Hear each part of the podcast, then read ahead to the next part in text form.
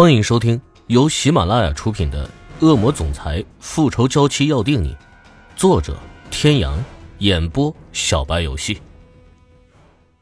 第二百八十二集。池小雨看着面前的镜头，脸上带着一抹狡黠的笑意，眼光中却是满满的期待。突然听到当红炸子鸡服装设计师池小雨的深情告白，在场的记者都变得异常激动起来，闪光灯再一次闪动起来，照亮了整个会场。就在大家都在等待后续剧情发展的时候，一声巨响震惊了在场的每一位。随着一声巨响，红色的玫瑰花瓣漫天飞舞，与水晶透明的舞台交相辉映，淡黄色的灯光更是让一切看上去都那么的不可思议。会场内的大屏幕上，也由一开始的展品照片变成了池小雨的照片。一个温柔而又磁性的声音在会场里婉婉道来。屏幕上的照片是池小雨和一个男人的合照。开始，男人露出来的都是侧脸，在场的观众根本看不清是谁。磁性的声音像是讲童话故事一般，讲述了两个人相遇到相爱的故事。很多的照片都看得出来。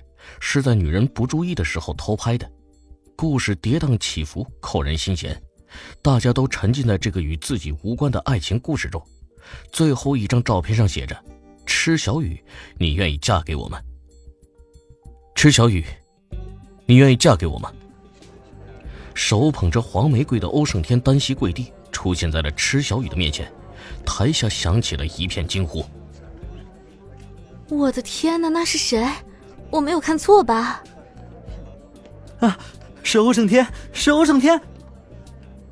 欧胜天的出场引起了不小的轰动，毕竟当时的新闻发布会，在欧胜天的强力打压之下，并没有多少人真正记住艾琳娜的样子。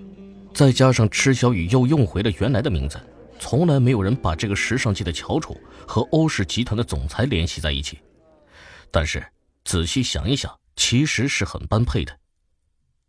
曾经的我们，年少轻狂，不懂得爱的责任和担当。我很感谢这些年来你的陪伴，陪我从成熟变得更加的成熟。谢谢你，谢谢你愿意等我，等我学会了如何去爱你。所以在今天，我真正懂得了什么是爱和如何爱你的时候，我想贪心一点，让你陪我走完一辈子的路，给我们的宝宝一个温暖的家。你愿意吗？欧胜天低沉的声音，如同是一首大提琴曲，悠扬而又富有磁性，听在池小雨的心里更是甜蜜的开出花来。池小雨想起曾经两个人经历的种种，眼睛有些酸痛，晶莹的泪水在眼眶里流转，涩涩的发酸。嫁给我，好吗？欧胜天的手里不知道何时多了一个戒指，设计很简单，但是很大方。如同水滴一样的钻石镶嵌在戒托上，旁边加以碎钻的修饰，散发着刺眼的光芒。好，最简单不过一个字儿，让欧胜天的内心里开出来幸福的花朵，带着幸福的味道。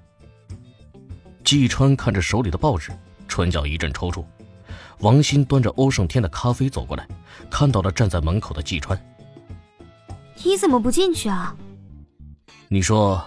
我拿着这些报纸进去给总裁看，我会有什么样的下场？赏我一个年假？说不定是发配南极呢。哎，你跟我有仇啊？没有啊，看在没有的份上，我提醒你，如果总裁喝咖啡的时候凉了，我保证你会发配南极。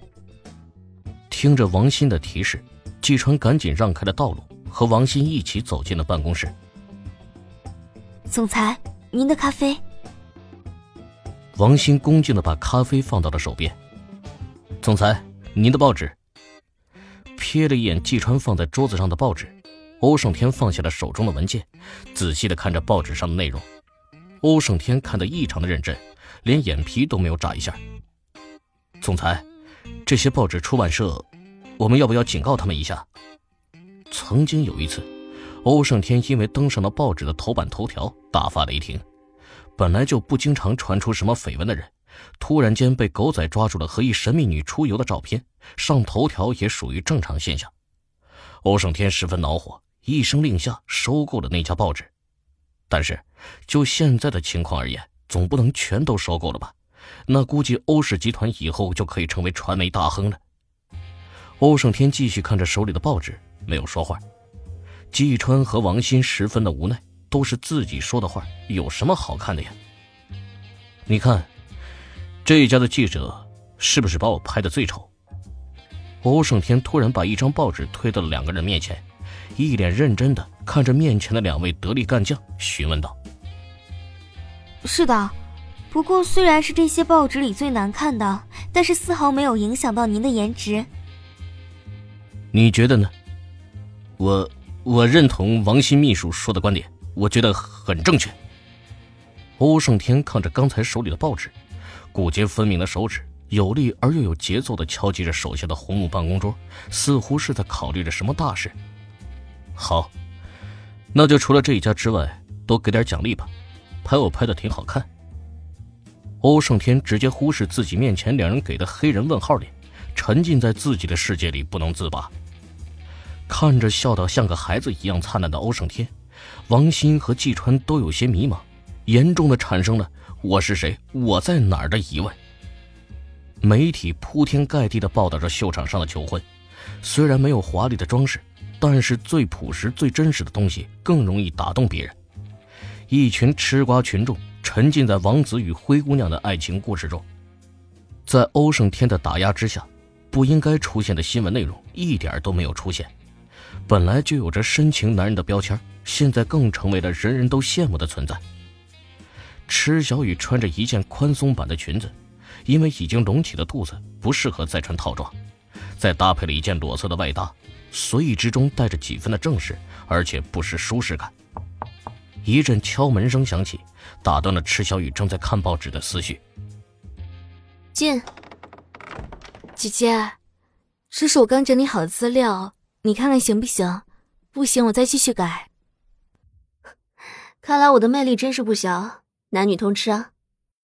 嗯，安大小姐不回安氏集团工作，在这跟着我干这种小职员。难道不是因为我的魅力？